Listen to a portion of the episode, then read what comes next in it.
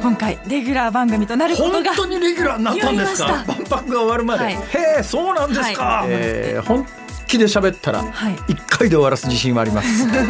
辛坊治郎の万博ラジオ。皆さんこんにちは辛坊治郎です。こんにちは。ABC アナウンサーの福藤彩です。辛坊治郎の万博ラジオ。この番組は万博をこよなく愛する辛坊治郎が2025年の大阪・関西万博についてさまざまなゲストとともに詳しく熱く掘り下げる万博ポータル番組です。最新情報はもちろん今後の課題やワクワクする情報まで毎週ぜぜひひでお送りします。秋が深まってきましてですね。はい。えふっと気がついたらえ万博まであと1年半？そうですね。ですよ。大丈夫？実感ないですね。ちょっと1年半か。最大の問題はねそこまで生きてるかどうかだよね。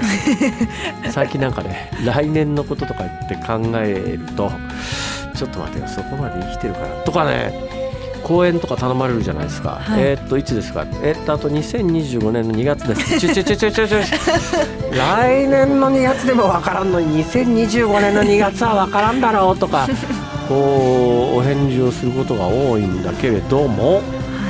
えーそういう意味ではそうか万博まであっという間だなっていう感じですよね。本当にそうですね、なんかネガティブなニュースも多くて心配になりますけど。そうですね。なんとかなるんじゃないかなって何を根拠にって言われると、は いまあ、そのあたりも含めてですね、現状どうなっているのかこの番組というのは皆さんにそれをお伝えする場でもありますから。そうですね。はい、しっかりと今日もお伝えしてまいります。はい。番組では皆様からの質問や感想もお待ちしています。メールはエキスポアットマーク ABC1008.com 小文字で EXPO アットマーク ABC1008.com です。番組公式の旧 TwitterX のアカウントは辛坊治郎の万博ラジオで検索ポストする際のハッシュタグは万博ラジオです。皆さんご意見やご感想をどんどん投稿してください。この後は万博ニュースヘッドラインです。辛坊治郎の万博ラジオ。大阪・関西万博ニュースヘッドライン。先月10月の主な万博関連ニュースです。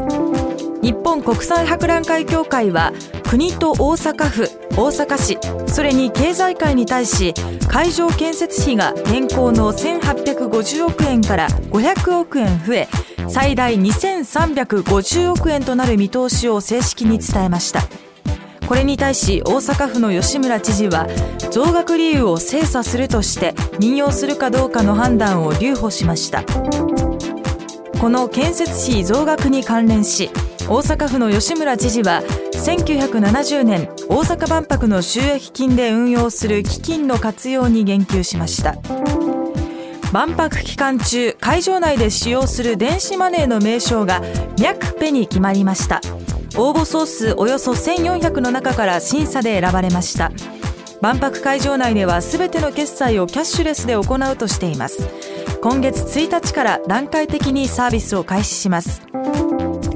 万博を盛り上げるスペシャルサポーターに任命されていたポリマ号がインド沖で座礁したことに関連し新たなサポーター船に2013年に大阪市から払い下げられた反戦未来へが任命されましたそうですか、反戦未来映画。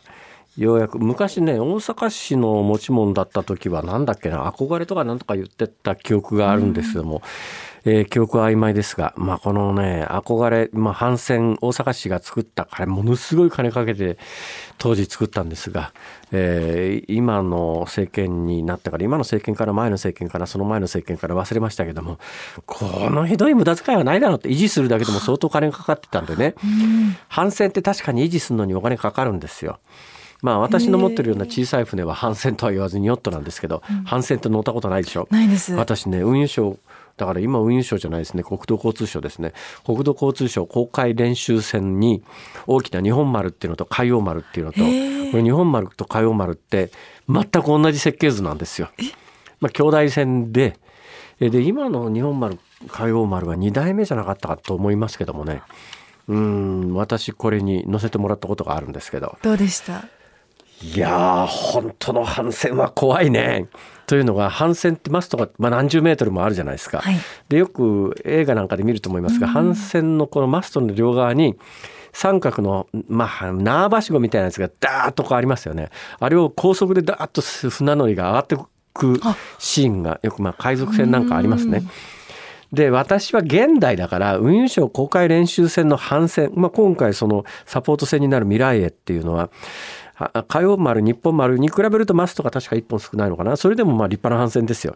で立派な帆船なんで同じように扱うんですが、そのマストの上から出てるシュラウドっていうんですけど、まあ、縄ばしごですね。この縄ばしごを上がる時に、はい。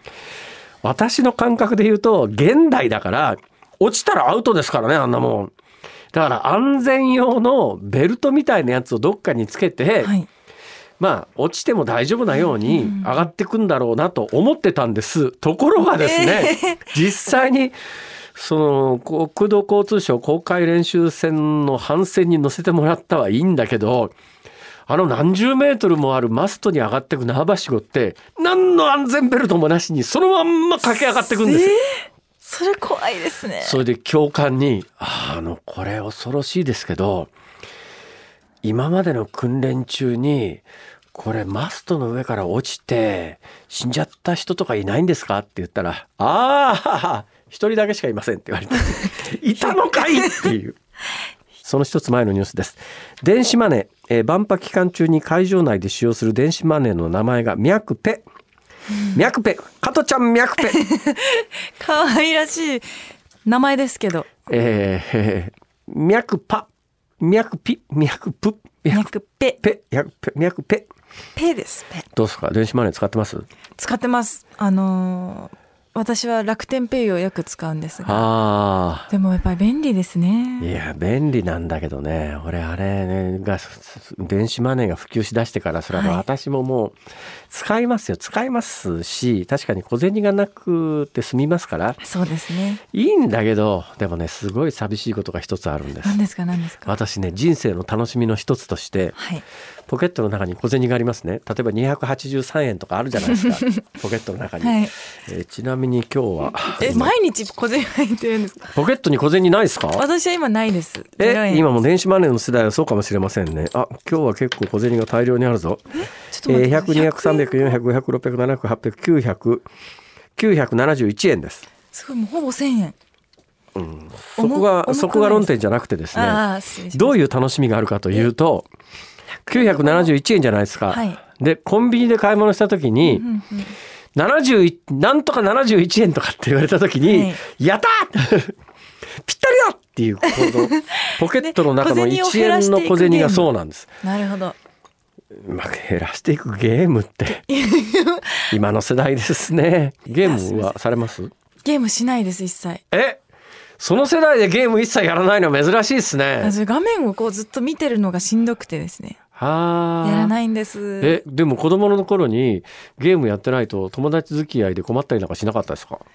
しなかったですよ。もうあのみんな外で遊ぶんですよ。何して？